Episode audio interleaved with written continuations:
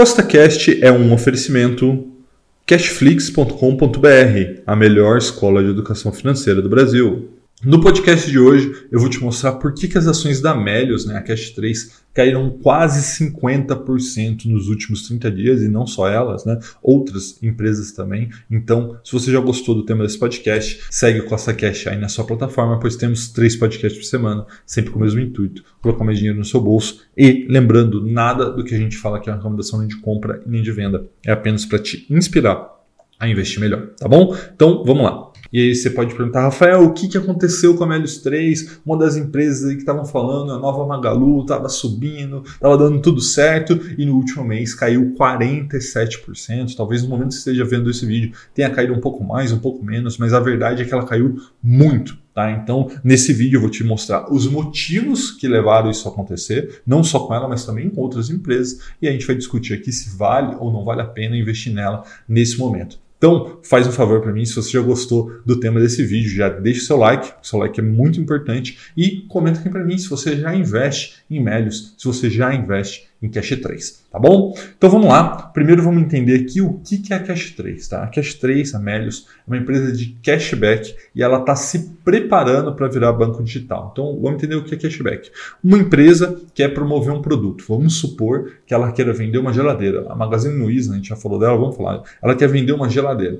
Pô, e acaba que ela tem uma verba de marketing para fazer a venda dessa geladeira. Então o que ela faz? Ela entra em contato com a Melios, fala assim, Melios, eu tenho aqui 100 reais para vender essa geladeira. Faz o seguinte, eu te pago esses 100 reais se você conseguir vender uma geladeira. E o que, que a Melios faz? Fala para todo mundo, olha, eu tenho um cupom aqui que te paga 60 reais se você comprar essa geladeira. Então é isso que ela faz, ela recebe 100 reais da varejista ou de qualquer outra empresa, enfim, isso que é o cashback, e repassa uma parte dessa verba de marketing que ela recebe da empresa pela venda para aquele que comprou. Isso basicamente é o cashback. E aí eles conseguiram aí milhares e milhares de clientes ao longo dos anos. E aí abriram capital na bolsa, desde que ela abriu já tinha subido 250%, né? E com esse dinheiro também da abertura de capital compraram um banco, né, um Access Bank, né, que faz o trabalho da Binance aqui no Brasil, enfim.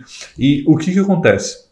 Eles estão se preparando para virar banco digital, eles já têm um cartão, então eles estão seguindo muito parecido o caminho do Nubank. Para quem se lembra, né, o Nubank quando começou, ele não era um banco, apesar do nome, ele era só um cartão. Então você tinha um cartão que usava pelo aplicativo, te dava algumas vantagens e a Meli está indo por esse mesmo caminho. Né? Então eles estão começando a. É, começaram como cashback, hoje é uma empresa, né, além de cashback, está se encaminhando para a questão de banco digital e como você sabe, essa questão de banco digital imprime aí uma alta expectativa em cima da empresa, né? E essa expectativa estava refletido na onde? No preço da ação. Veja que essas estatísticas que estão na sua tela, eu tirei do site Status Invest no momento que estou gravando esse vídeo. Então, depois que ter caído aí 40%, quase 50% nos últimos 30 dias. Então, veja que há 30 dias atrás era o dobro disso. E hoje, nesse exato momento, essa alta expectativa já está embutida no preço e continua sendo alta. Né? Veja ali que o PL, né? ou seja, por quantas vezes você compra o lucro de uma empresa, está em 715. O que, que isso quer dizer, Rafael?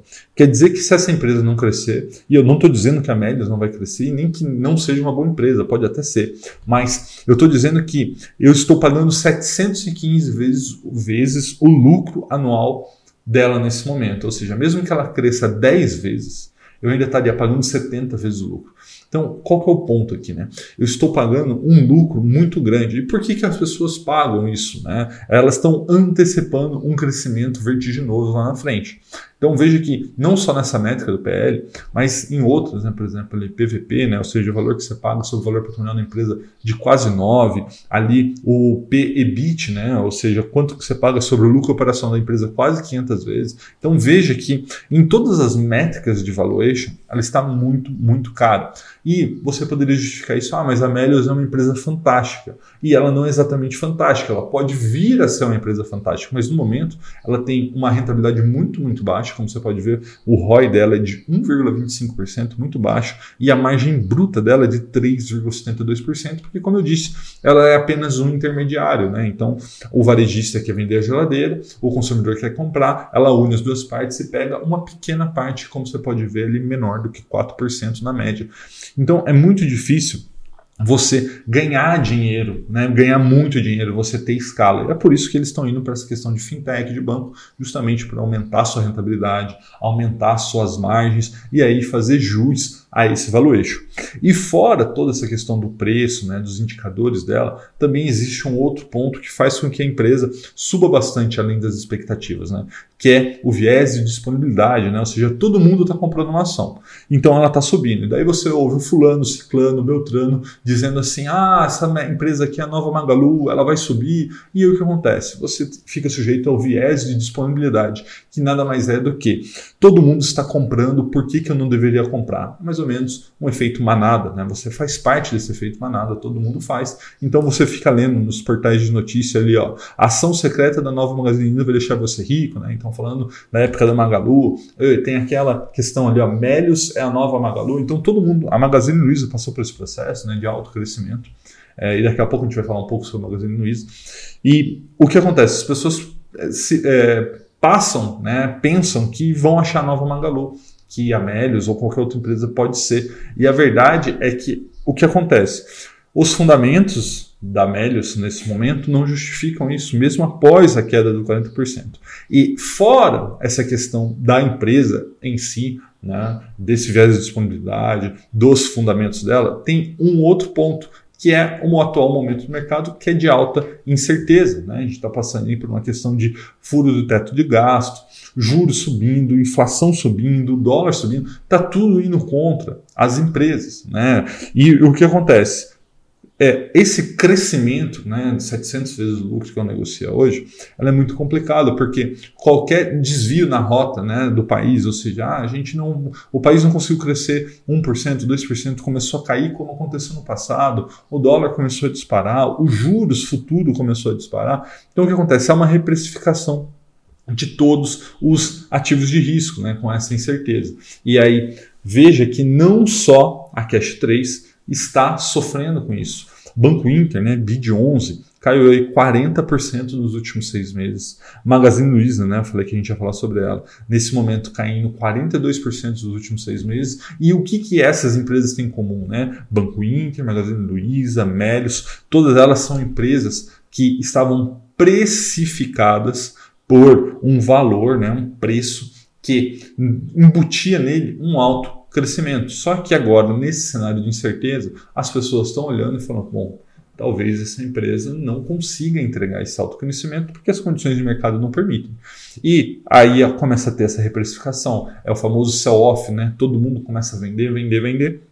E como eu não tenho uma força tão compradora nesse momento, as coisas começam a despencar isso vai gerando um efeito manada, né? Porque daí você vê caindo, as pessoas vendendo, caem mais, e cai, vende, cai e vende, e você fica com aquele negócio na mão olhando. Eu falei, bom, e aí, o que, que eu faço? Eu compro mais, eu vendo, eu não faço nada, né? Porque você está ali no meio da manada, você não tem nada para se segurar.